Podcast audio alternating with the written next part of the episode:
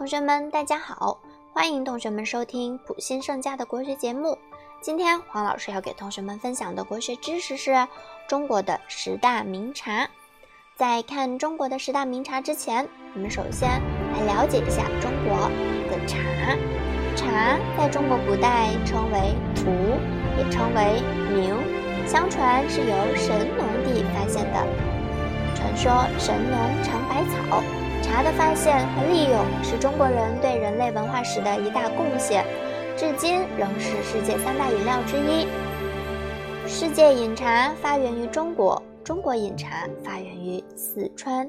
据文献记载，茶最初被当成一种药材，后来在医药实践中，人们才认识到茶不但可以治病，还能解渴，而且味道清香扑鼻，是一种很好的饮料。茶叶随着时代的变化发展而不断发展着，而中国饮茶史上的一件大事是唐代出现的陆羽的《茶经》，这是我国最早的一部茶叶专著，它总结了唐代以前的种茶、饮茶经验。嗯，现在我们来看看中国古代的十大名茶，分别是西湖龙井、洞庭碧螺春、安溪铁观音、大红袍、普洱茶。祁门红茶、黄山毛峰、六安瓜片、君山银针、信阳毛尖。现在我们来分别简单讲解一下这十大名茶。来看它第一个西湖龙井。好看名字，我们可以知道它产自哪里，就产自杭州西湖附近啊，群山之中。它是中国名茶之冠。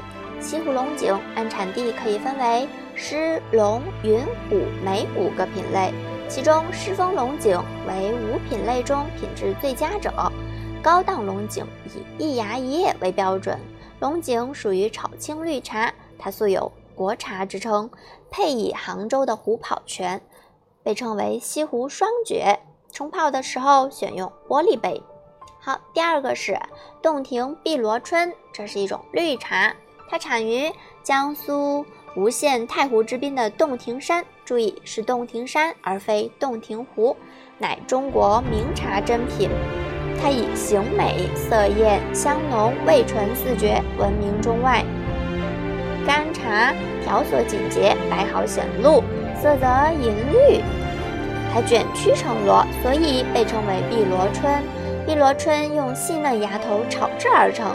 一斤高级的碧螺春干茶需要六七万个茶芽，我们足见茶芽之细嫩，其采摘的季节性很强。从春分开始至谷雨结束，前后不到一个月的时间。冲泡的时候也多用玻璃杯，水温以七十至八十度为宜。第三个是安溪铁观音，它产于福建省安溪县，历史悠久，素有“茶王”之称。干茶肥壮圆洁，沉重匀称，色泽沙绿，茶因高而持久，可谓七泡有余香。它一年可采四期茶，分为春茶、夏茶、暑茶，还有秋茶。注意了，不是春夏秋冬啊。其中以春茶为最佳，产量占全年的一半。它其中的采制技术非常特别，不是采摘幼嫩的芽叶，而是采摘成熟新烧的二至三叶，俗称开面采。品饮铁观音需备小巧精细的茶具，先用沸水冲泡洗茶，再蓄水正式冲泡二至三分钟，然后倒入小杯品饮。第四种是大红袍，产于福建崇安东南部的武夷山。是武夷岩茶中品质最优者。每年春天采摘三至四叶，开面新梢，精制而成。大红袍外形条索紧结，带扭曲条形。品饮大红袍必须按功夫茶小壶小杯细品慢饮的方式，才能真正品茶到品尝到岩茶之巅的韵味。第五种是普洱茶，它是黑茶类的代表。它是在云南大叶茶基础上培育出的一种新茶种，亦称滇青茶，为黑茶类的代表。它因原运销集散地在普洱而得名。其他的茶呢，都是因为产地在某个地方而得名，但是普洱却是因为运销集散在此而得名的。距今已有一千七百多年的历史了。普洱茶鲜叶肥壮，叶色黄绿带红斑，条索粗壮结实，白毫密布，香气高锐持久而独特，滋味浓醇。普洱茶不仅味道独特，而且还具具有重要的药物价值，把它当成养生妙品。第六种是祁门红茶，它是红茶的代表，简称祁红。它已经有百余年的生产历史了，产于安徽县的东至，安徽省的东至、贵池、石台、乾县以及江西浮梁一带，香气清新芬芳，有时还带有玫瑰的花香呢，被国外消费者称为“祁门香”。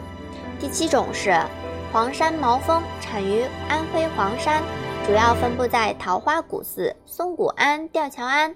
慈光寺以及半寺周围，这里山高林密，日照时间短，而且云雾多，自然条件十分适合茶树生长。茶树得云雾之滋润，无寒暑之侵袭，因而运成良好品质。黄山毛峰的两大特征是余叶金黄，色似象牙。第八种是六安瓜片，注意六在这里念六，表示一六安，六安表示一个地名。它产于安徽西部大别山茶区，是中国著名的绿茶，以六安、金寨、霍山三县所产茶叶为最佳，故名六安瓜片。色翠绿，香清高，味甘甜，耐冲泡。六安瓜片可分为三个品种，谷雨前采制的称提片，品质最优；其后采制的。大中大宗产品称瓜片，进入梅雨季节，鲜叶粗老，品质较差，称为梅片。第九种为君山银针，产于湖南岳阳洞庭湖中的青罗岛。注意，君山银针才是产自湖南岳阳洞庭湖，是具有千余年历史的名茶，因外形像银针而得名。君山银针。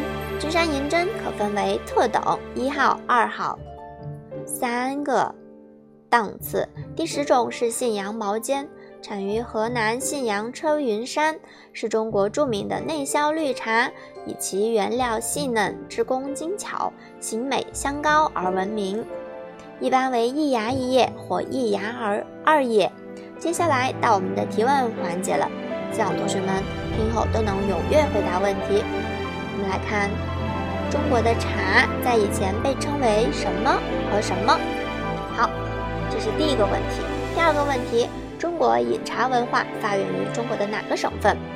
第三个问题，中国最早的茶叶专著是谁写的？什么？嗯，这就是我们今天的国学知识十大名茶的专题分享。希望同学们都能有所收获，以后都能自豪地跟别人介绍中国的茶文化。